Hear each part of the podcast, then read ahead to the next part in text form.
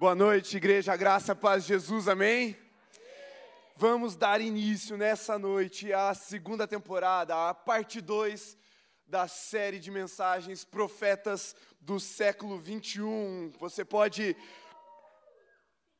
Você pode fazer um barulho de verdade para Jesus assim, demonstrando a sua expectativa por aquilo que ele tem para nos ministrar nessa série de mensagens. Nós vamos nela até o final do ano, quando vamos oficialmente encerrar as atividades. Nós não vamos parar os cultos, vai ter todo sábado, dezembro, janeiro, normal, mas nós fechamos o ano ali na segunda semana de dezembro, tá bom? Então a série ela vai daqui até lá. Nós vamos ter uma pausa. Essa pausa tem um motivo. Esse motivo é o muito bem, você está ligado. Então, em novembro, dia 11, nós teremos o retiro. Não vamos ter o culto no sábado aqui. O culto vai ser no domingo, dia 12 à noite, seis e meia da tarde. Para você já ir se preparando. Porque o holy não vai acontecer no sábado à noite, ele vai acontecer no domingo à noite. Você vai ter o sábado aí, adolescente, você que não vai para o retiro também, vai poder curtir com a sua célula, sair com seus amigos, ficar em casa dormindo, sei lá. Mas no domingo você vai vir, amém? Porque quem vai no retiro também vem, amém? Claro, a gente volta para fechar o retiro aqui no domingo à noite com o nosso preletor, nossa banda do retiro, e claro, com você, que é a família Holy também. Para nós darmos início à nossa série de mensagens profetas do século 21, abra sua Bíblia no profeta Joel.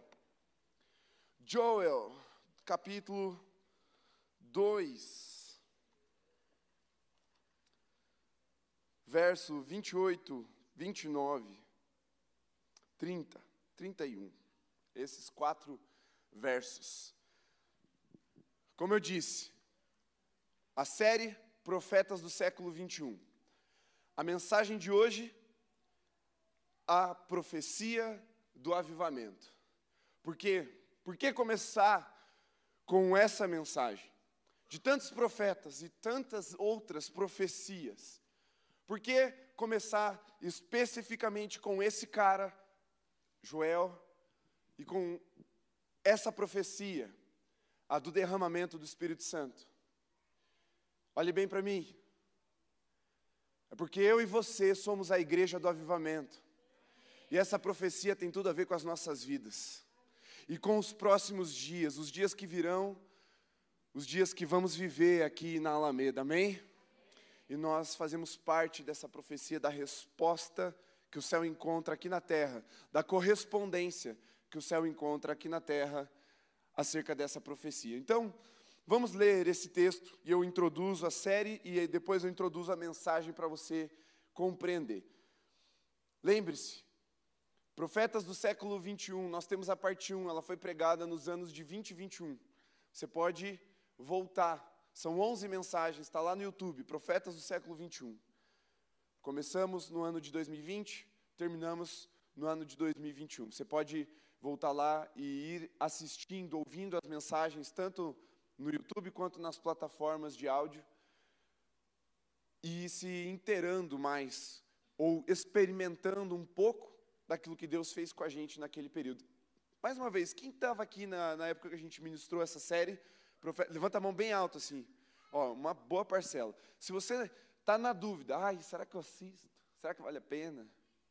Vai em alguém que levantou a mão, levanta a mão de novo. Vai alguém que está com a mão levantada e pergunta para essa pessoa se vale a pena, beleza? Ele vai te convencer a ouvir essa mensagem. Então vamos ler o texto. Joel, capítulo 2, versos 28 a 31. Está escrito assim, minha versão é NAA, você pode acompanhar pelo telão. E acontecerá. Cara, eu já gosto do jeito que essa profecia começa. Será que vai acontecer? E acontecerá. A profecia, ela não começa com um si. Não é uma promessa condicional. Aqui é um plano determinado do Senhor. Aqui é um desígnio do céu sobre a terra. E acontecerá. Depois disso, depois do que? A gente já vai ver. Que derramarei o meu espírito sobre toda a humanidade. Os filhos e as filhas de vocês profetizarão.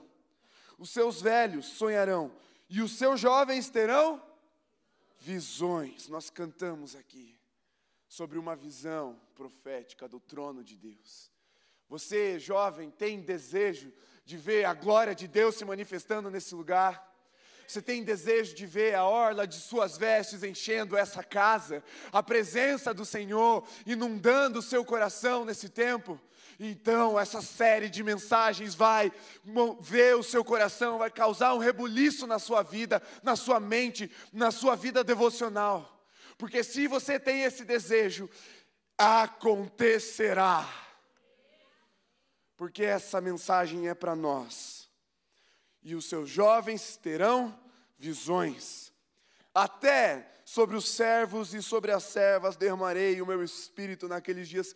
Antes de continuar, Deixa eu trazer o um entendimento para você. Por que, que ele está falando até? Lembra, ano passado, eu ministrei uma mensagem falando sobre o jovem rico. Aquele jovem que tinha muitas posses. E ele chega diante de Jesus e fala: Mestre, o que, que eu faço para herdar a vida eterna? E aí ele, Jesus fala para ele, ó, faz isso, faz isso, faz isso, e beleza. Então ele, ah, isso aí eu já faço. Aí Jesus, então, falta uma coisa só para você. Vende o que você tem, dá para os pobres e me segue. Aí pesa o coração do jovem rico. E ele sai muito triste. E os discípulos chegam para Jesus e perguntam assim: Mestre,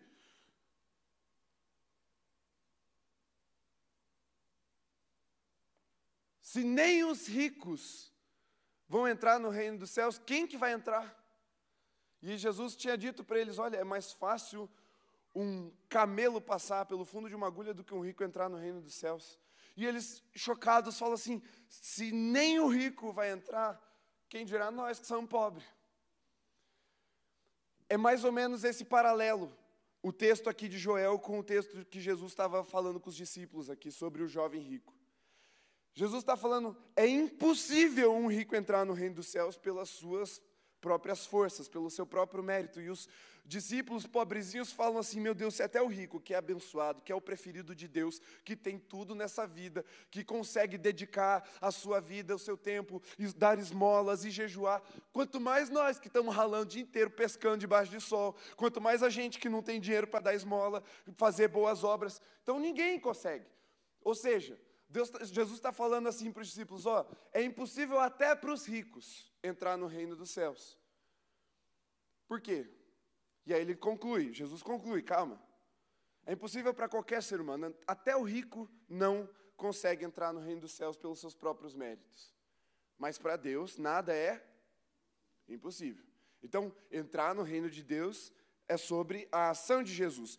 Mas o paralelo que eu quero traçar para você aqui entender bem é: o que o profeta está dizendo é até sobre os servos e as servas. Inverte o raciocínio. Se nem o rico consegue entrar no reino dos céus, e aqui ele está falando até os servos e as servas. Uma outra tradução mais fiel para você compreender o que são os servos e as servas são os. Manda para mim. Escravos. Até sobre os escravos eu derramarei o meu espírito. É isso que ele está dizendo. Aqui é para você compreender a amplitude do derramamento do Espírito de Deus sobre a humanidade. Ele fala que é sobre toda a humanidade, ou seja, é de forma indiscriminada, não é delimitado por geografias, nem por etnias, nem por culturas, nem por tempo, e nem por status, porque até os escravos receberiam do Espírito de Deus. Essa é a amplitude que o profeta está dando. Compreenderam aqui? Por que, que ele fala até sobre os servos e as servas? Não é porque, ah, eu sou servo de Jesus, então ele está falando sobre mim. Não é isso. Ele está falando que até os escravos e as escravas receberiam o Espírito de Deus, que até a classe social mais oprimida, mais baixa daquela sociedade, ou da sociedade, ou das sociedades, receberia do Espírito de Deus. E aí, você que tem um coração de autocomiseração, ou de rejeição, ou de coitadinho de mim, você já não pode mais sustentar isso no seu coração diante dessa promessa, falando: ah, É, Deus vai derramar sobre todo mundo, sobre o irmão da direita, sobre o irmão da frente. Você vai cantar igual a Cassiane, assim, né? Vai ter lá na frente teu irmão sendo batizado, dando glória, e eu aqui no meu lugar, sem nada. Não. Até os escravos, até o menorzinho, até o mais insignificante, até eu e você, vamos receber o Espírito de Deus que vai ser derramado sobre nós como uma promessa feita por Deus. Amém? Então essa essa profecia ela já rasga qualquer rótulo que colocaram sobre nós ou que nós impomos sobre nós mesmos. Essa profecia ela já vem destruindo qualquer preconceito, qualquer barreira, qualquer discriminação que nós impomos sobre nós mesmos ou sobre um irmão ou outro alguém aqui presente. Porque Deus não vai fazer distinção ao derramar do seu espírito sobre toda a humanidade. Compreenderam aqui? Amém? Tá claro? Vamos em frente. Mostrarei prodígios no céu e na terra: sangue, fogo e colunas de fumaça. O sol se transformará em trevas e a lua em sangue, antes que venha o grande e terrível dia do Senhor. Esses dois versículos são mais difíceis da gente interpretar, porque eles são sinais proféticos um pouco mais complexos. Um dia eu prometo para vocês que eu volto neles para a gente pregar sobre isso e eu explicar sobre isso. Na verdade, isso vale mais a pena trabalhar em classe, em sala de aula. Quem sabe um dia. O que eu vou me reter a falar para vocês acerca desses dois versículos aqui. Os sinais de Deus vão ficar claros para todo mundo. Ninguém vai poder dizer assim: eita, não sabia. Mas também, Deus, como é que eu ia saber que você ia voltar e ia buscar a sua igreja e ia pôr um fim nessa baderna toda que a gente fez aqui? O senhor vai ter que me desculpar, mas eu não sabia, não tem. Não tem. Está claro. Vai ficar claro para todo olho. Para toda pessoa. Os sinais de Deus e do avivamento de Deus e da manifestação de Deus vão ficar nítidos para todo mundo. Antes que venha o grande e terrível dia do Senhor. Esse grande e terrível dia do Senhor, ele é fantástico para mim. Eu confesso para você que quando eu paro para meditar e sonhar, e às vezes eu peço, Senhor, me dá um vislumbre, me dá uma visão. Meu coração se enche de temor e alegria, e há uma ambiguidade no meu coração, e eu fico em paz com isso, porque o próprio texto traz uma ambiguidade acerca desse grande dia. Porque é grande, é glorioso. Deus se mostrando a todo olho. Deus, o autor da história, rasgando os céus caminhando em direção ao centro do palco e falando assim: a peça acabou, está consumado. Jesus entrando em cena agora para colocar-se no trono de Jerusalém e governar todas as nações. Glorioso para nós que somos a igreja, o reino de Deus aqui na terra. Glorioso para nós que somos seus irmãos em por meio de seu sangue fomos adotados, fomos feitos filhos de Deus. Deu-nos o direito de sermos chamados filhos de Deus. O nosso rei voltou e com ele toda a força celestial para trazer a vitória para nós que perseveramos até o fim. Ah, glorioso dia! Grande dia, mas também terrível, porque os inimigos do Senhor serão vencidos com o sopro de suas narinas. Haverá terror no inferno. O inferno não é um lugar, mas uma força aqui nessa colocação. A força do mal vai ser tomada de terror e derrota. Satanás será aniquilado e lançado no lago de fogo junto com todos os seus demônios e todos aqueles que se colocaram como inimigos do Senhor para receberem a penitência eterna, a morte eterna o afastamento total da glória de Deus e serão lançados num lugar onde não haverá mais riso, apenas choro e ranger de dentes, onde não haverá canção, não haverá beleza, não haverá mais manifestação da graça comum que foi dada a todos nós para desfrutarmos, tão pouco da graça especial em Cristo Jesus que foi dada a nós, os seus filhos. Grande e terrível dia do Senhor, o dia em que Jesus põe fim na história como nós a conhecemos. O dia que nós tanto ansiamos. Com as nossas canções e orações, clamando: Maranata, ora, vem, vem, Senhor Jesus. Amém? Esse é o texto de hoje. Feche seus olhos, vamos orar. Vamos orar, porque é um texto que precisa incendiar os nossos ossos nessa noite, gerar expectativas em nosso coração, gerar transformação na nossa mente, Senhor. É um texto que precisa produzir um clamor em nossa garganta. É um texto que precisa produzir um dobrar de joelhos em nossa postura, que precisa gerar rendição do nosso coração que precisa gerar correspondência da nossa parte aqui na terra, para que a Sua vontade seja feita aqui como é feita aí no céu. Para que ao simples som de um avivamento, nós sejamos os adoradores que o Senhor tem procurado para reverberar esse som aqui. O Senhor faz dos teus anjos vento e dos teus ministros, que somos nós, o Senhor faz fogo. Por isso, Deus, prega fogo sobre nós nessa noite, em nome de Jesus. Derrama fogo sobre nós e purifica-nos para o louvor do teu nome, para a proclamação da tua glória, em nome de Jesus. Amém, amém, Senhor. É isso. É isso, olha aí.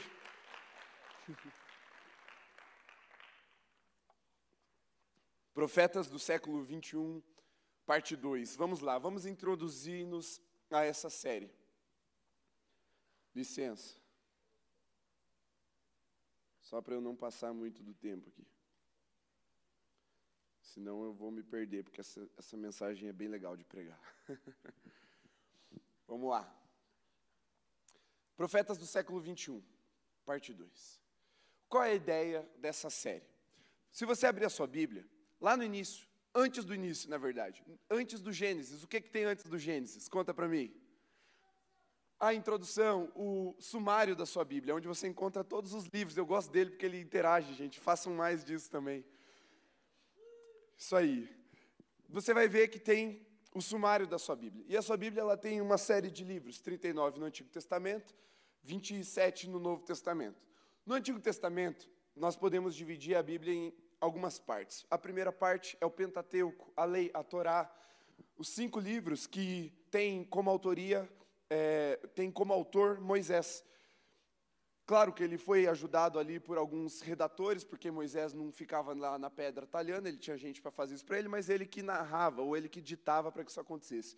Depois, Moisés morre, entra o livro de Josué, depois Juízes, e esses já são livros históricos, dá para dizer assim. Aí, Josué Juízes, é, Ruth, Samuel, Samuel, Crônicas, são todos livros históricos.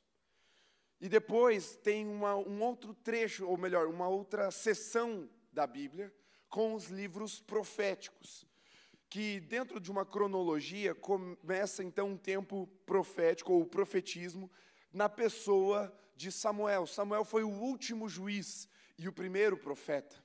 E dentro do tempo cronológico do profetismo. Eu não estou falando que ele é o primeiro profeta da Bíblia. O primeiro profeta da Bíblia a gente já vê lá em Gênesis, que é o próprio Abraão, que Deus o chama de profeta porque ele era o seu amigo. Nós vemos também lá no Pentateuco, por exemplo, o profeta Balaão. Então já havia profetas antigamente, mas um tempo de profetismo se estabelece a partir de um homem chamado Samuel.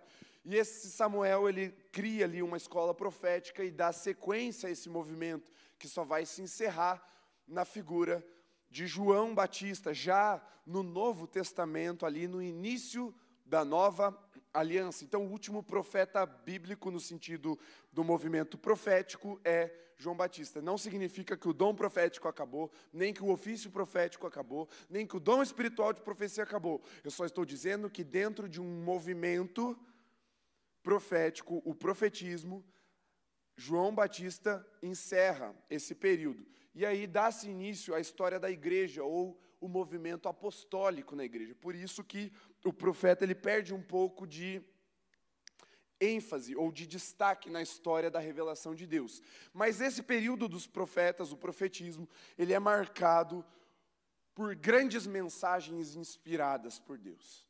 Porque se você for ler, por exemplo, os livros históricos, palavra de Deus, Deus fala profundamente, glória a Deus por isso. É, cada vírgula desses livros são palavra de Deus. O ponto é que eles muitas vezes vão narrar histórias, vão contar, é, vão contar situações, vão contar a história dos reis, a história da nação, a história das guerras. Você vai encontrar uma, uma coisa bem legal de ler na Bíblia que se chama genealogia. Você ama genealogia, tem um devocional, 365 dias lendo genealogias, né? Ninguém escreveu esse até hoje. Porque eu sei que é mais enfadonho, é mais difícil de ler essa parte, porque a gente se perde um pouco no que eles querem transmitir. Mas se tem um aspecto do profetismo que mexe com o leitor, é que ele é muito poético e ele é muito, é, ele é muito profundo nas suas linhas.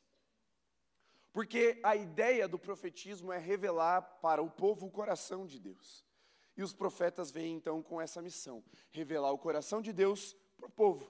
O profeta é aquele homem que Deus levanta no meio do povo para falar em nome dele. E é daí que nasce aquela frase, aquele jargão crente bem conhecido: Eis que te digo. Ou assim diz o Senhor. Os profetas, por quê? Porque eles falavam em nome de Deus. E nessa, nesse compilado de profetas, nós vamos encontrar muitas mensagens poderosas que vão confrontar o nosso coração.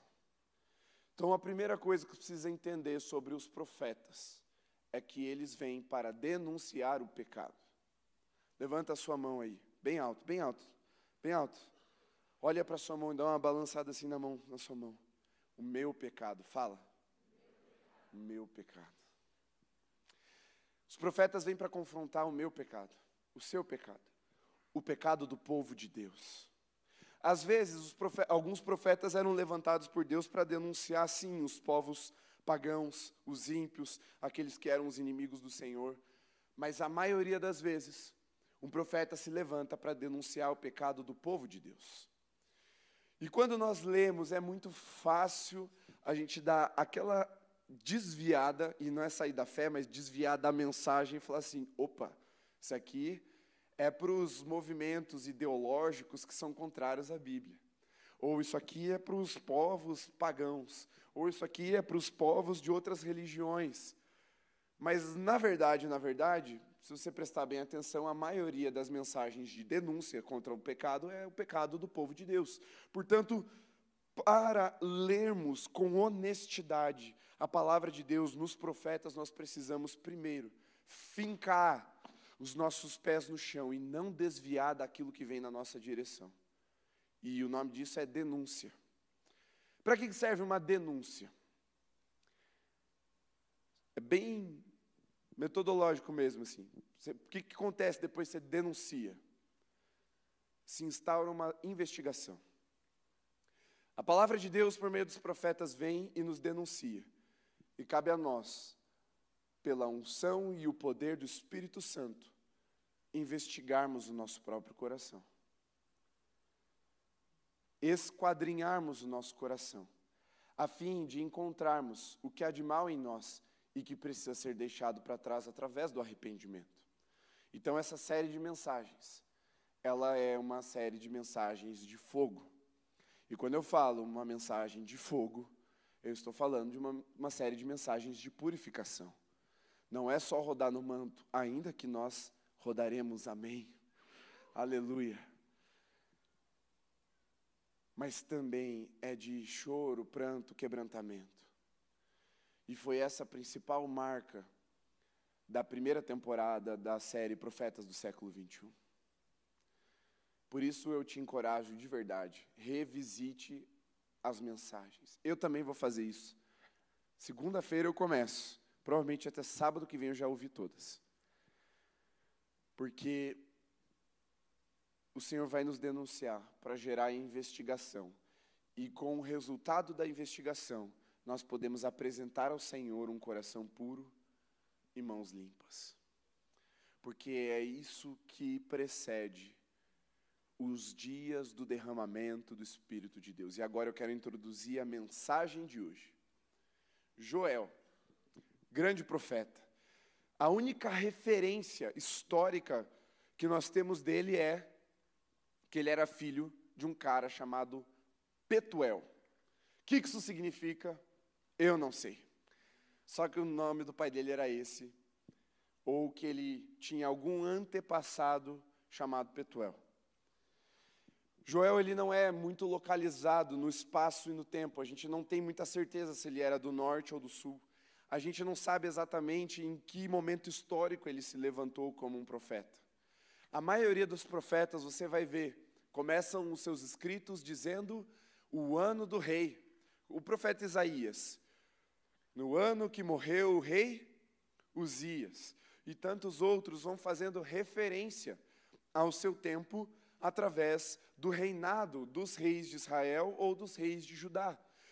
Mas Joel não.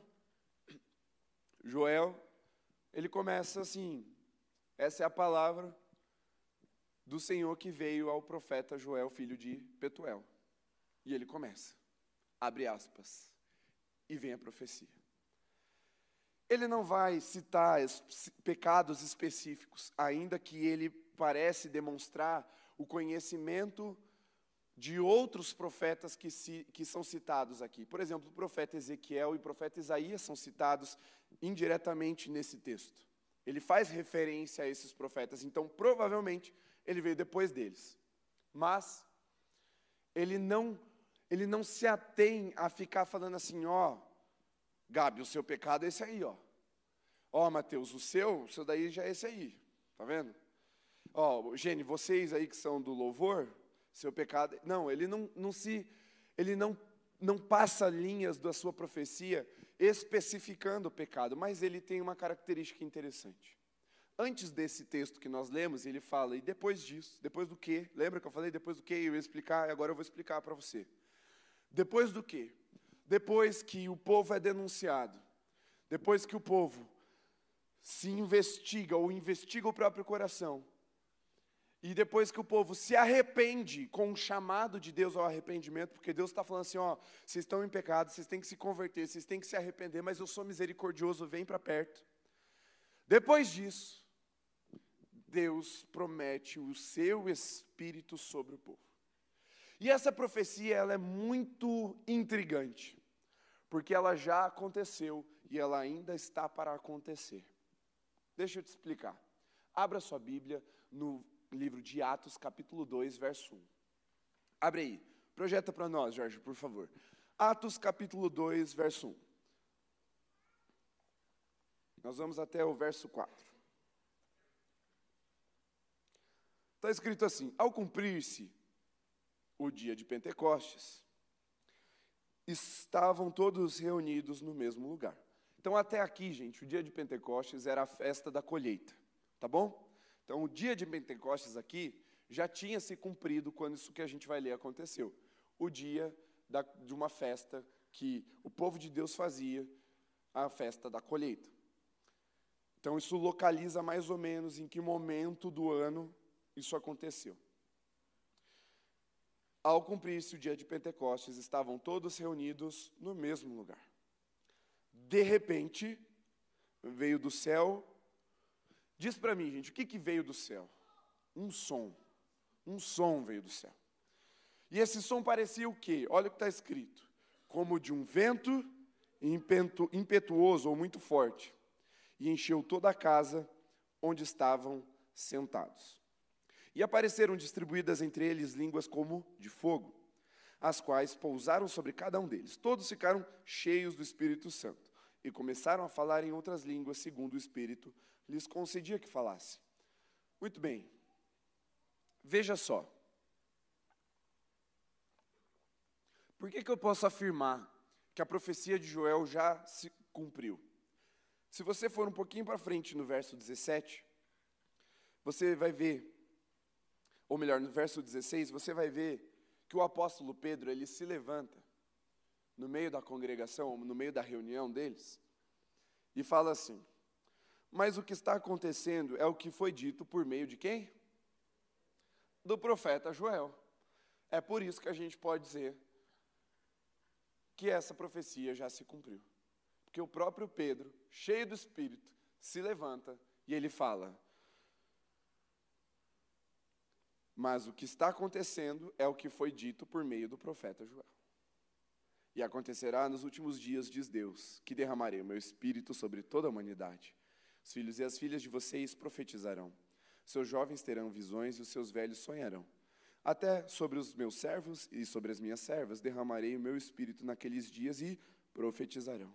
Mostrarei prodígios em cima no céu e sinais embaixo na terra, sangue, fogo e nuvem de fumaça. Sol se transformará em trevas e a lua em sangue antes que venha o grande e glorioso dia do Senhor. E acontecerá que todo aquele que invocar o nome do Senhor será salvo. Muito bem. Aqui você vê que Pedro ele já traz até algumas pontuações a mais, como por exemplo, profetizarão naqueles dias e profetizarão após receberem o Espírito de Deus. Mas o que é interessante a gente perceber é o tempo verbal que Pedro usa para falar sobre o que estava acontecendo. Olha só, ele não diz assim, ó, mas o que aconteceu é o que foi dito. Não, ele fala que é o que está acontecendo. E essa profecia, sim, começou a acontecer aqui no relato de Atos, capítulo 2, verso 1 em diante. Está claro, não tem o que discutir acerca disso. A Bíblia testemunha da própria Bíblia de que essa profecia de Joel, ela começa a se cumprir aqui em Atos capítulo 2. Não tem espaço para interpretação nesse aspecto. Mas o que eu preciso trazer de uma interpretação que às vezes nós deixamos de lado é que essa profecia ela não se cumpriu integralmente, ainda que ela tenha começado a se cumprir lá em Atos capítulo 2. E o que eu preciso voltar com você lá no texto de Joel, capítulo 2, verso 28, é sobre a extensão da profecia. E acontecerá depois disso que derramarei o meu espírito sobre os discípulos reunidos na festa de Pentecostes. É isso que está escrito? Não. E acontecerá que derramarei o meu espírito sobre Jerusalém. É isso que está escrito? Sobre o povo judeu. É? Não é isso que está escrito. O que é que está escrito? Sobre toda a humanidade. Ali haviam pessoas de muitas nações, mas certamente não havia pessoas de todas as nações. Então, ainda que fosse representativo, ainda assim não teria cumprido a extensão toda da profecia de Joel. Está claro aqui para vocês, gente? E por que, que eu estou indo com bastante calma? É para que você entenda que essa profecia começou a acontecer em Atos capítulo 2, mas ela ainda está acontecendo. Mas o dia que ela se cumprir plenamente, quando nós vermos toda a humanidade, e não é todas as pessoas da humanidade, mas é um derramamento do Espírito a nível global. Quando isso acontecer, então virá o dia. Para que isso aconteça, Jesus ele dá uma missão e ele comissiona os seus apóstolos, os seus discípulos, para ir em todo mundo pregando o evangelho, para que toda língua seja alcançada, todo povo, toda etnia e tal, e essas coisas estão caminhando para acontecer. Com o advento da internet, a palavra de Deus tem chegado em todos os cantos do mundo. Com a tecnologia, até onde, onde a palavra de Deus é proibida, onde a igreja é perseguida, O Evangelho tem sido pregado. Ainda existem muitas etnias dentro do Brasil e fora do Brasil que precisam ser alcançadas. O missionário Renato, junto com a sua esposa Andressa, já mostraram isso aqui para a gente. Mas uma coisa é fato: o Evangelho está avançando. E não é uma frente, não é um povo de cada vez, não. A igreja, ela tem se esparramado por todas as nações, por todas as línguas, por todo o povo, por toda a etnia. Logo, todos os povos terão ouvido do Evangelho, e então derramarei do meu espírito sobre toda a carne. Esse grande avivamento, que tem sido profetizado com base na profecia de Joel, é um avivamento que está às portas. Ele vai ser um avivamento inegável, um avivamento claro. Ele é um dos grandes sinais antes que venha o grande e terrível dia do Senhor. Esse avivamento vai acontecer, porque não é se o povo se converter, não é se, não, está escrito e acontecerá. É um decreto do céu. O céu vai invadir a terra. O Espírito de Deus vai ser derramado indiscriminadamente. Você vai ver a tia do coque que não sabe nem ler direito, que ainda fala problema, falando com autoridade no Espírito Santo, e aquele homem formado, arrogante, quebrantando-se em arrependimento, se rendendo a Jesus. Você vai ver isso acontecer. Nós vamos ver pessoas que não têm capacidade nenhuma de pegar o microfone e pregar, orar e levantar os enfermos de seus leitos. Nós vamos ver pessoas que não têm trejeitos e nem linguagem crente, sendo tomadas pelo Espírito de Deus e profetizando e as coisas acontecendo. Famílias se rendendo, casais sendo renovados e transformados na sua aliança. Nós vamos ver esses sinais, o avivamento vai acontecer. A grande questão é de que lado do avivamento nós estaremos. Porque há duas posturas diante de um avivamento iminente: zombaria ou rendição. Ou você faz parte do avivamento, ou você vai ser parte daqueles que ficavam de fora olhando. Será que eles estão bêbados? Será Ainda é, nem é hora de ficar bêbado, eles já estão aí, ó, chapadão. E zombar.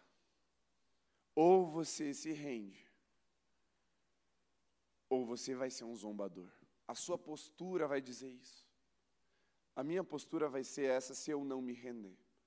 Mas para que haja rendição, para que chegue a nós a promessa do derramamento do Espírito, nós somos chamados a nos arrepender, ou melhor, a investigarmos o nosso coração.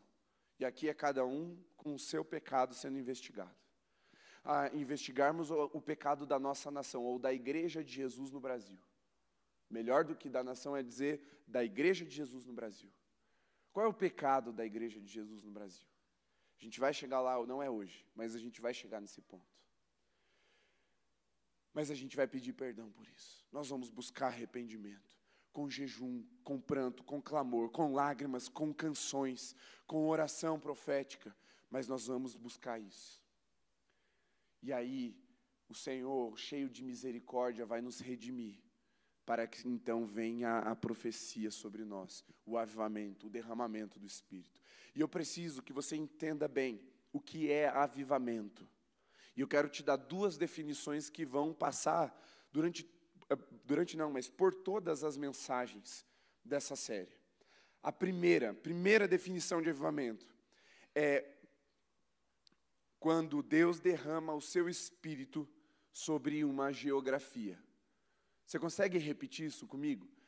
Avivamento é quando Deus derrama o seu espírito sobre uma geografia. Aconteceu desse jeito aqui em Atos 2. Aconteceu desse jeito na reforma. Aconteceu desse jeito no país de Gales, aconteceu desse jeito com os irmãos moravianos, aconteceu desse jeito lá em Toronto, aconteceu desse jeito lá em Curitiba, na semana de avivamento. Deus, ele olha para alguns lugares e ele derrama o seu espírito ali, e nós, como igreja, temos visto durante a história o avivamento acontecendo, avivamentos e reavivamentos acontecendo em geografias específicas. E tudo isso é mais um reforço, são mais sinais de que o grande avivamento vai chegar. Mas eles ainda não são o grande avivamento. O que nós estamos vivendo aqui é avivamento? É, mas não é o grande avivamento que está prometido em Joel. É um avivamento de uma geografia. Eu posso dizer isso para vocês porque aquilo que eu já contei quando eu voltei do Rio Grande do Sul. Curitiba é diferente, você percebe, você discerne no espírito a realidade da nossa cidade em relação à realidade de outras cidades. E todos os lugares que eu vou fora de Curitiba, eu percebo com muita facilidade isso. Nós vivemos um avivamento local, mas não é esse avivamento que Joel está prometendo aqui em nome de Jesus, ou em nome do Senhor. É um avivamento a nível global. Então, avivamento é quando Deus derrama o seu espírito sobre uma geografia. Você lembra bem disso? Você vai conseguir lembrar? Se eu perguntar para você sábado que vem, o que é avivamento? Você consegue me dizer isso? Sim? Então tá bom. Segunda definição de avivamento que a gente precisa ter em mente para percorrer essa série de mensagens é que avivamento é uma incursão do céu na terra. O que é uma incursão? Incursão é um termo militar. Quando um país entra no território do outro com as suas tropas. Isso é uma incursão. Então, o que eu quero definir para você também como avivamento é quando o céu invade a terra. Isso é avivamento, tá claro? Então, é quando Deus decide derramar o seu espírito sobre uma geografia, mas também pode ser definido como uma incursão do céu na terra. E eu quero te provar biblicamente o que eu estou te dizendo agora. Volta ali para Atos capítulo 2, verso 1 e 2. Eles estavam reunidos no dia de Pentecostes. E aí, qual é a palavra de tempo que vem ali? De repente. De repente. De repente, parece que assim, foi do nada, mas não é isso que significa de repente de repente, é porque não foi provocado por eles. Mas eles já estavam ali há vários e vários dias, esperando que aquilo acontecesse. Eles não tinham controle sobre o quando. Por isso, de repente, eles estavam lá obedecendo ao Senhor. Eles estavam lá cumprindo o que Jesus disse para eles: oh, não sai de Jerusalém, fica aí até que vocês sejam revestidos do alto pelo Espírito. E eles ficaram esperando, esperando, esperando.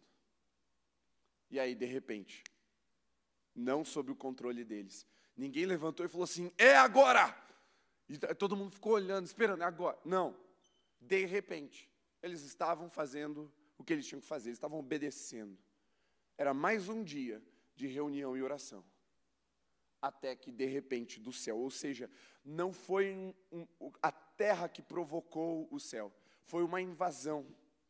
De repente, eles foram pegos ali, não de surpresa, mas de repente eles perceberam o céu entrando naquele lugar onde eles estavam reunidos. E nós cantamos, e a maioria das músicas tem essa letra, de que um vento impetuoso chegou. Não foi isso que aconteceu. O que entrou foi um som, não foi o vento. Mas é que o som parecia tanto de um vento que aí a gente às vezes confunde. Mas o que entrou foi um som, repita comigo: um som. Um som entrou. Um som como de um vento. Aí você imagina aí o som de um vento. Não está muito difícil, a gente tem vivido várias tempestades, você lembra. Eles estavam reunidos, e aí um som de invasão naquele lugar onde eles estavam reunidos. Abra sua Bíblia em Salmo 104, verso 4. Olha o que está escrito: Fazes a teus anjos, fala para mim bem alto, vento, e a teus ministros, O que é que entrou naquele lugar onde eles estavam reunidos? De repente, sem aviso prévio, sem pedir autorização para entrar. O que é que invadiu a terra naquele dia, naquele santo e glorioso dia? O céu abriu uma incursão na terra. Os anjos do Senhor entraram naquele lugar e fez daqueles homens ministros como labaredas de fogo. Avivamento é uma incursão do céu na terra para fazer de nós correspondentes celestiais. Eu e você, diante de um avivamento, precisamos nos tornar fogos ou labaredas de fogo, ministros do Senhor, proclamadores do grande dia do Senhor. Foi isso que aconteceu naquele dia o céu invadiu a terra. Os anjos do Senhor vieram em direção àqueles homens, e o Espírito foi derramado, e eles foram cheios do Espírito Santo. Isso é avivamento. Mas sabe por que muito crente não quer viver um avivamento?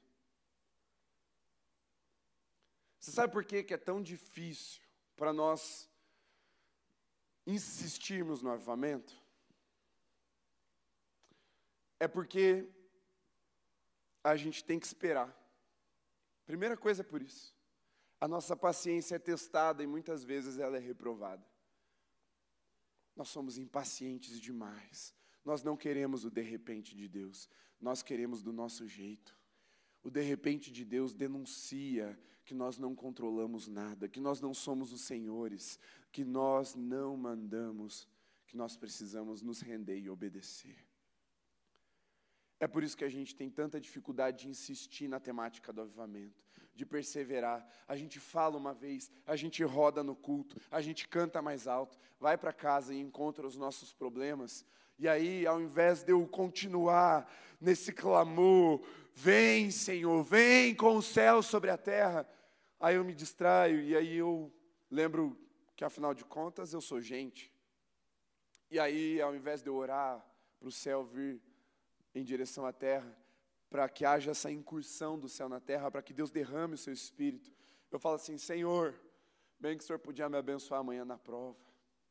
Senhor, a mulher que tu me deste, dá uma acalmada nela.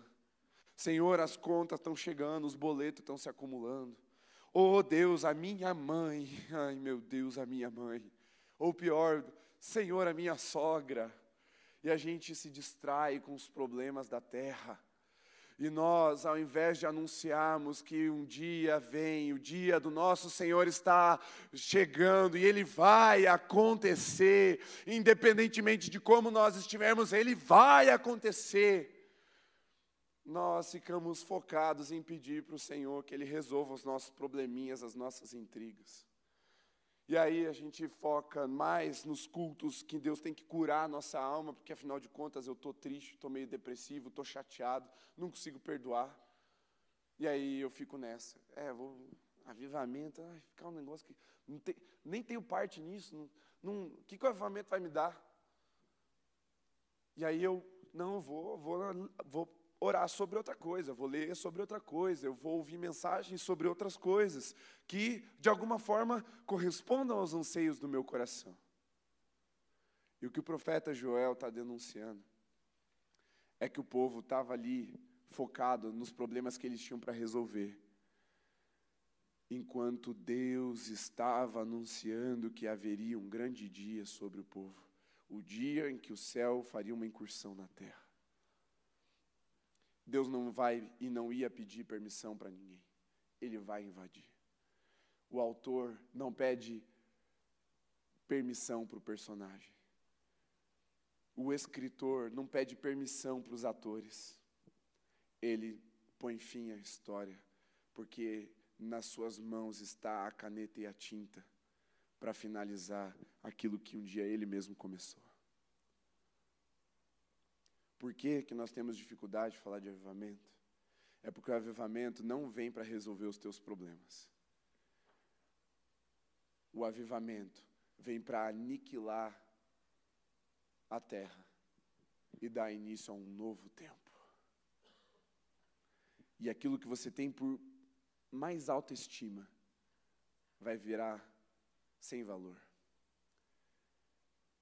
Paulo fala que aquilo que era mais precioso para ele, depois que o Espírito foi derramado sobre ele, depois que o céu invadiu o seu coração, ele começou a olhar como se fosse esterco. Se você não sabe o que é esterco, é cocô. O que hoje você mais valoriza, tem na mais alta estima, seus diplomas, o seu carro, os seus sonhos, as suas viagens, a sua casa própria. Ah, a tão sonhada casa própria do brasileiro. Cara, de própria, deixa eu te dizer, já te desiludi, não existe nada próprio nessa terra, tá? Para de pagar imposto para você ver se a casa é tua mesmo.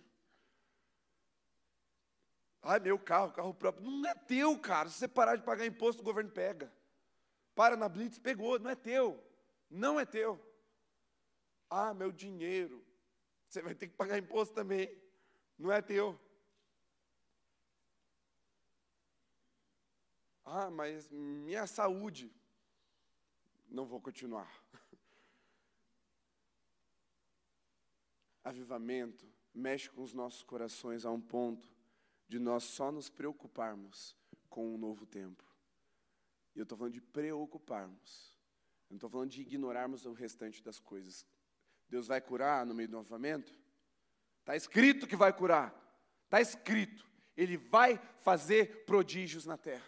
Mas você não vai buscar a cura, você vai buscar o céu na terra. E aí a cura vai chegar. Porque Jesus já nos ensinou. Busquem em primeiro lugar o reino de Deus e a sua justiça. Cara, e as outras coisas vão ser acrescentadas. O seu casamento vai ser redimido. O seu coração vai ser curado. A sua enfermidade vai ser levada embora. Os seus sonhos vão não vou dizer que eles vão se realizar, porque muito provavelmente vai ser outra coisa que Deus vai fazer na sua vida, algo muito melhor, mas vai ter sonho sendo realizado, o sonho de Deus vai se realizar na sua vida. Você vai sim se casar, você vai ter filho, você vai ter uma, uma profissão, mas não é isso que você vai ter como prioridade, como mais autoestima no seu coração. O que importa quando um avivamento rasga, rasga a fronteira entre o céu e a terra e enche os nossos corações, é aquilo que Jesus está prometendo fazer e Ele quer nos usar para fazer isso. Então, sim, jovem, pode orar para você passar no vestibular, pode orar para para você passar na prova da faculdade, para você namorar, para você casar, pode orar para você ter um carro, pode tudo isso. Mas quando o avivamento chega, essas coisas viram esterco. Você só vai querer o céu. Aí você me diz: você e eu estamos vivendo esse avivamento de Joel? Não estamos. Porque a gente chama de avivamento quando um milagre acontece porque o enfermo foi curado. Isso é só um sinal. Avivamento ainda não é isso. Avivamento é quando o céu estiver numa incursão nesse lugar e os anjos do Senhor fazerem de nós ministros de fogo e o Espírito de Deus nos encher indiscriminadamente para a glória do Senhor, que há de ser revelada no grande e terrível dia dele. Fique em pé.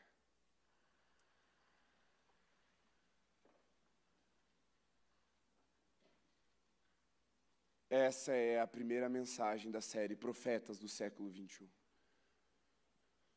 E diante desse entendimento, olhe bem para mim, não se distraia, não converse, olhe para mim. Foca aqui. Fala para mim. Você está orando por um avivamento?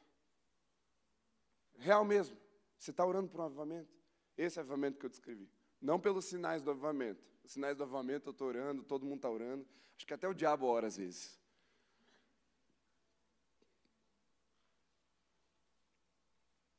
Estou falando de avivamento. Você quer que o céu venha para cá. Não é você ir para o céu, você vai também, fica tranquilo, Jesus te salvou. Se você se rendeu a Ele, confessou com a sua boca, creu no seu coração, se arrependeu dos seus pecados, você vai para o céu. Mas eu estou falando de outra coisa, é outro sentido do movimento. Não é você ir para o céu, é o céu vir para você. você. Você entendeu o avivamento, gente? Avivamento é quando Deus decide derramar o seu espírito sobre uma geografia. Mas eu estou orando há pouco tempo, não é muito tempo não, não sou tão crente assim. Estou virando, estou tentando. Mas eu entendi isso há alguns meses. De que o avivamento que Deus quer derramar sobre uma geografia, a geografia se chama toda a humanidade, é sobre toda a terra, é a nível global. Eu estava satisfeito com o avivamento da nossa cidade, eu não estou mais. Eu estou inconformado. Estou revoltado comigo por ter caído no, na distração de achar que estava bom. Deus tem mais. O céu ainda não invadiu a terra, mas Ele vai. Ele vai. Ele vai. E esse som vai reverberar sobre os corações. E Deus vai levantar ministros como labaredas de fogo. E o Espírito será derramado e vai encher os corações. Mas antes disso, profeta Joel. Deixou claro: nós precisamos investigar o nosso coração, denunciá-lo para gerar investigação. Ao nos ao concluirmos a nossa investigação ou a começarmos a nos deparar com provas contra nós, nós precisamos confessar com arrependimento, com pranto, rasgando não as nossas vestes, mas o nosso coração diante do Senhor. E aí, depois disso?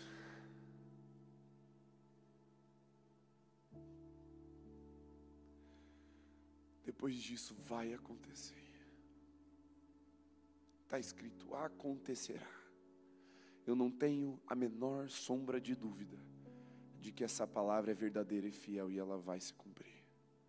Acontecerá que eu derramarei o meu espírito sobre toda a humanidade. Nós vamos viver esse avivamento a nível global antes que venha o grande e terrível dia do Senhor. E os sinais estão aí. Há dez anos atrás, preste bastante atenção no que eu vou dizer e eu vou terminar. Há dez anos atrás era muito polêmico o assunto do fim dos tempos. Os mais pentecostais acabavam indo mais assim para, é, não, tá aí, amanhã. 30 anos atrás, tinha gente marcando data. Final da Guerra Fria, o mundo podia acabar em bomba atômica, dá para entender. Estão errados, mas dá para entender, não julgue. É melhor eles que marcaram data do que você que ignora que um dia isso vai acontecer. E o deles é ruim. Imagine quem ignora. O ponto aqui é: hoje, eu vejo teólogos pentecostais e tradicionais. Eu vejo calvinistas e arminianos. Eu vejo carismáticos e históricos. Todos concordando com uma coisa. Os sinais estão aí. Para quem quiser ver. Até os mais chatos, os mais cricas, aqueles que a gente chamaria de frios, eu tenho visto se pronunciar publicamente dizendo que sim, as coisas que nós temos visto são sinais, são as dores de parto se intensificando. Nós vemos em 2019 e 20 um enxame de gafanhotos passando pelo nosso continente. Nós vimos um vírus assolando todo o globo. Nós temos visto guerras e guerras e rumores de guerras e mais guerras. Todo mundo achava que a humanidade ia evoluir nas suas filosofias e sociologias a um ponto de não haverem mais essas coisas. Mas a Bíblia disse o contrário. E o que é que a gente tem visto? Mais ou menos guerras. Mais guerras. Você vê a natureza ensopando a gente aqui em Curitiba, pântano de Curitiba agora. A gente bateu recorde de chuvas no mês de outubro, recorde histórico. Hoje é dia 14. Faltam 16 dias, 17 dias para acabar o mês. E a gente já bateu o recorde absoluto do mês de outubro. Enquanto o rio lá no Amazonas está seco. Estão morrendo botos, jacarés de calor e de sede, porque a água ficou uma lama.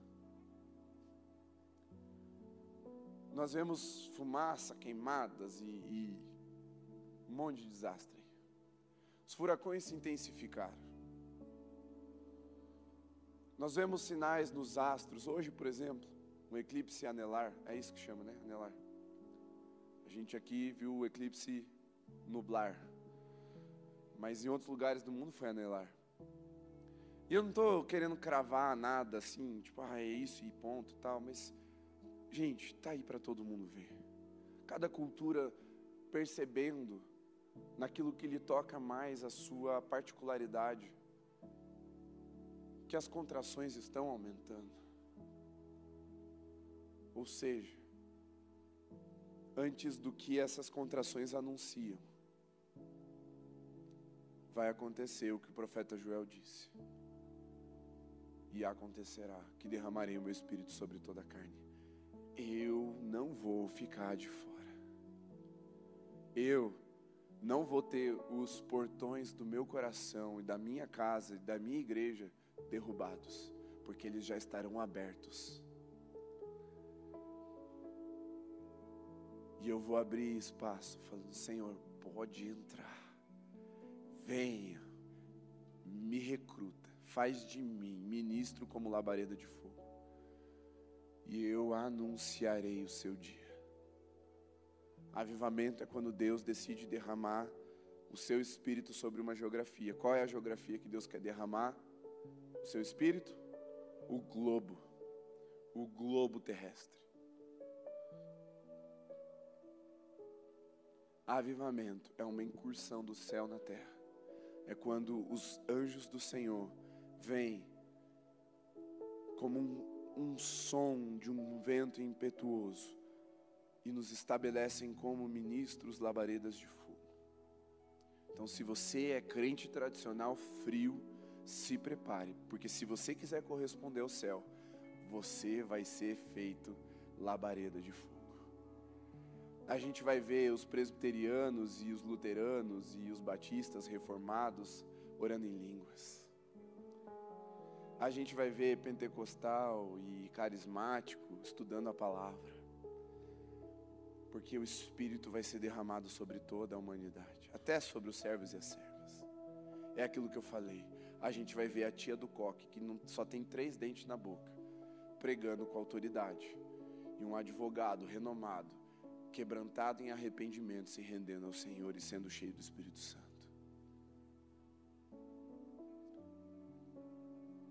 As barreiras vão cair, porque não há muros que nós possamos edificar que sejam capazes de segurar um movimento do céu em direção à terra. A questão é: você vai ser derrubado ou você vai abrir a porta do seu coração para essa incursão entrar e fazer de você e da sua casa uma embaixada na terra, uma embaixada do céu.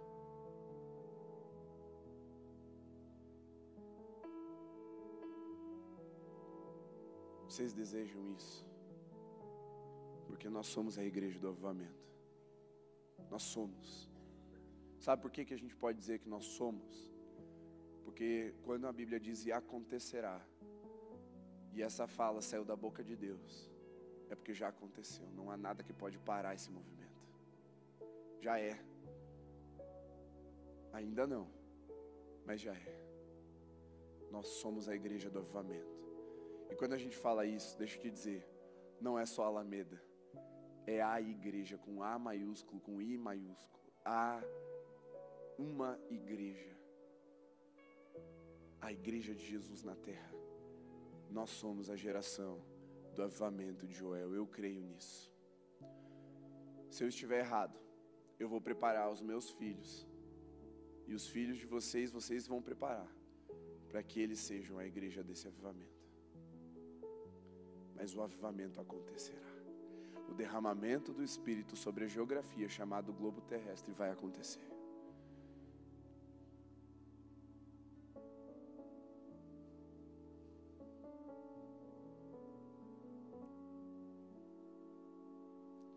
Qual vai ser a sua resposta para isso?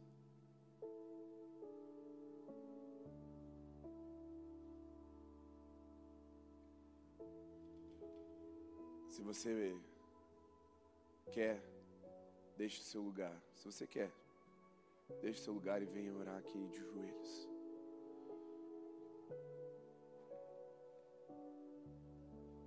Por enquanto, o avivamento é para quem quer. Um dia vai ser só para quem pode. Mas o quem pode vai ser determinado pelos que hoje querem. Um dia não vai mais ser uma escolha. A determinação se cumprirá. A incursão vai acontecer. E não teremos mais escolha. Nos tornaremos ministros labaredas de fogo ou zombadores. Só há duas posições: ministros de fogo, coparticipantes da incursão do céu na terra, do derramamento do Espírito do Senhor sobre a geografia do globo, ou nos tornaremos zombadores. E a mesma língua que zomba, então, confessará que Jesus é o Rei, mas não fará isso voluntariamente. Eu creio que o dia é terrível, porque veremos as línguas sendo puxadas para fora. Entenda isso como você quiser por enquanto, não precisa entender graficamente, mas entenda: as línguas vão ser impelidas para confessar. Até Satanás e seus demônios vão confessar os animais vão confessar. A natureza vai gritar. Jesus, Filho de Deus, raiz de Davi, Príncipe das nações, Senhor dos senhores, Rei dos reis. E os joelhos da igreja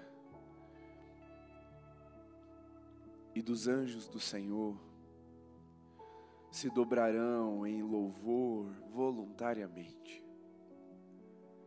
Mas os inimigos do Senhor terão seus joelhos quebrados pelo peso da glória de Deus. Será terrível.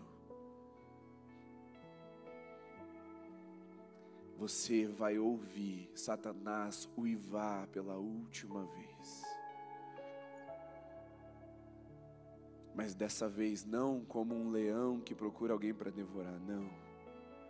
Nós ouviremos Satanás uivando como um cão destroçado, derrotado, e junto com eles, com ele, todos os demônios e todos os inimigos do Senhor, todos aqueles que zombaram e resistiram.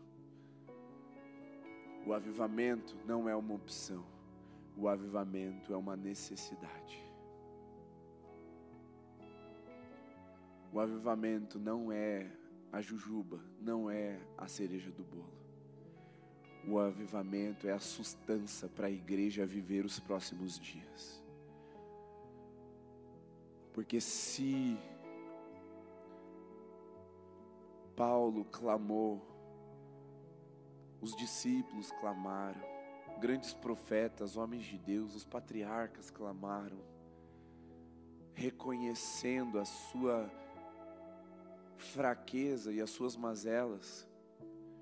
Quem somos nós para pensar que podemos ir adiante sem sermos cheios do Espírito de Deus? Nós precisamos do Espírito Santo derramado indiscriminadamente sobre nós. Porque os dias que advêm sobre a igreja serão maus, serão pesados, serão difíceis. A fé de muitos vai morrer, o amor de tantos outros vai se esfriar, mas o dia vai chegar. E nós, a igreja, o remanescente do povo de Deus, seremos encontrados justos e fiéis, porque somos a igreja do o avivamento. O avivamento, não só mais um não só mais um. A nossa geografia já viveu um avivamento, mas ele ainda é pequeno. Ele é como um sinal de avivamento comparado ao grande avivamento que Deus tem prometido para a sua igreja nesses dias.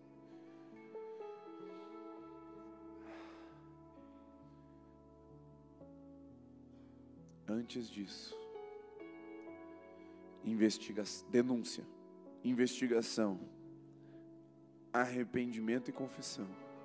E então derramarei o meu espírito sobre toda a humanidade. E então, depois disso, virá o grande e terrível dia do nosso Senhor. Pai amado, tem misericórdia de nós.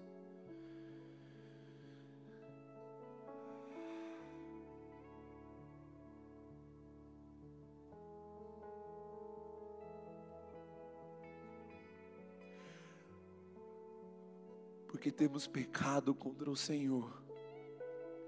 Ao nos aproximarmos de Ti, como se o Senhor fosse um ídolo, um gênio da lâmpada, um entregador de resposta de oração. As nossas orações têm se ocupado muito mais em satisfazer as nossas as nossas vontades nessa terra em preencher o vazio com coisas dessa terra que não são pecado, não são ilegítimas, elas só não convêm para a igreja do avivamento, porque não podemos nos apegar mais às coisas que nos fazem pesar a consciência e o coração a um ponto de não conseguirmos elevar o nosso pensamento, o nosso clamor e as nossas orações e até a nossa adoração ao céu. Que vibremos mais em canções que proclamam a Sua vinda, do que com as canções que cantam verdades que vão nos curar, que também são boas, Senhor. Mas nós queremos ser a igreja do avivamento então nos faz vibrar com o anúncio da Sua vinda, com o anúncio do Teu Espírito sobre nós, das incursões do céu sobre a terra, do que vibramos com a cura que está prometida também, do que vibramos com a providência, do que vibramos com a provisão, do que vibramos com as realizações e com as vitórias das batalhas terrenas. Nós queremos vibrar com o grande e terrível dia do Senhor, que se aproxima através do cumprimento da profecia de Joel. Nós queremos exclamar canções que anunciam o seu dia, o dia da sua vitória, a vitória definitiva, o fim da era como conhecemos.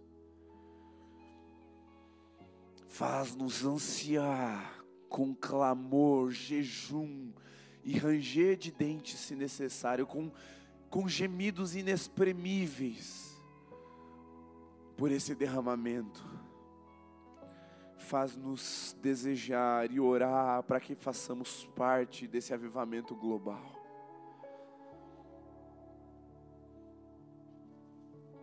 Senhor, mantém uma luz acesa no nosso coração dia e noite, para não nos distrairmos com as questões legítimas dessa terra.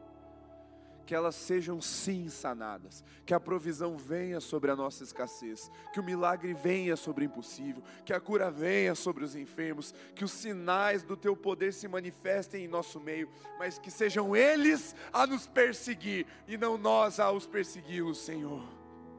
Para que se cumpra a tua palavra em nós, de que os milagres perseguirão aqueles que creem no Senhor e no seu reino e na sua vinda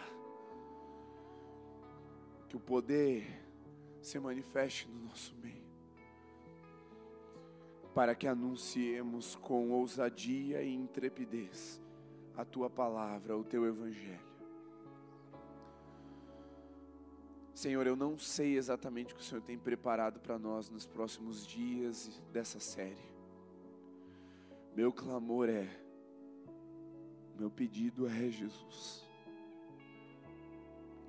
marca-nos com labaredas de fogo e faz de nós os teus ministros até o fim destes dias.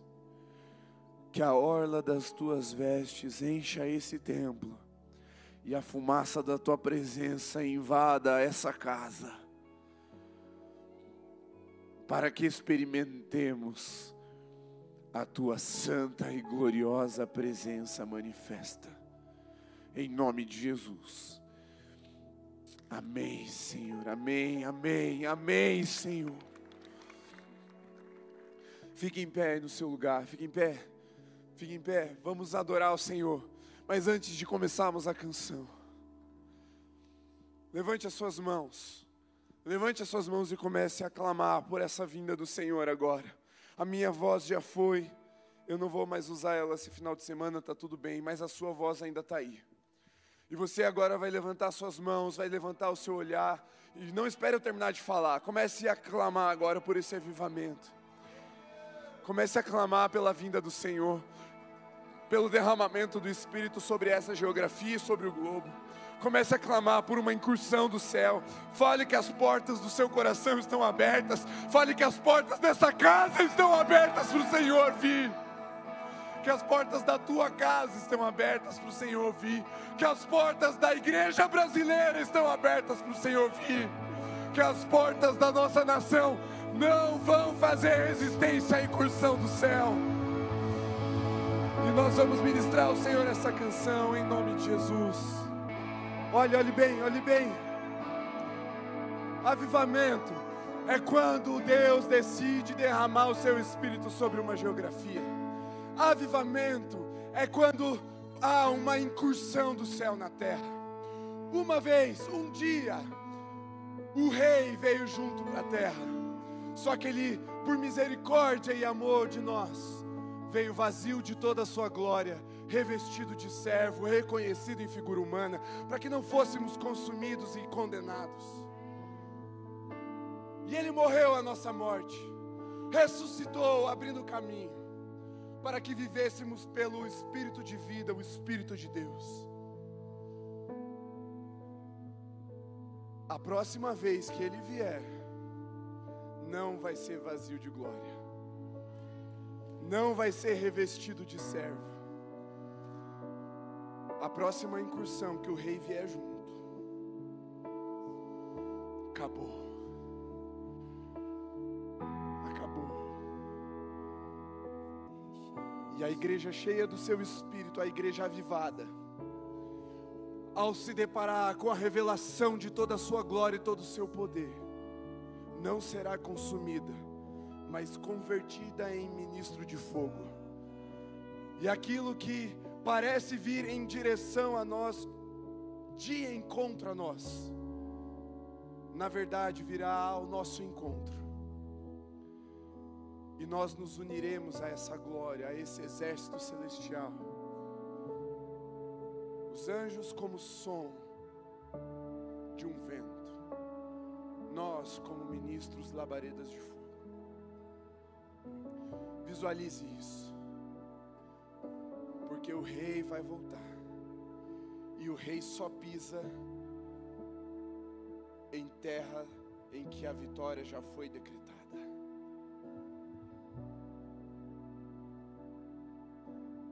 Visualize isso. e não deixe de buscar, não deixe de clamar e não deixe de crer que o avivamento vai vir sobre. A última vez, o rei veio vazio de glória. A próxima vez, quem poderá impedir o nosso Senhor? Quem poderá se levantar contra o ungido do Senhor? Quem? Quem arrebatará de suas mãos a sua igreja? Quem lhe roubará a glória? Quem tentará se levantar contra o rei? Ele vai voltar. Mas antes disso, ele vai nos avivar para o louvor do seu nome. Em nome de Jesus. Amém. Amém. Celebre ao Senhor com as suas palmas.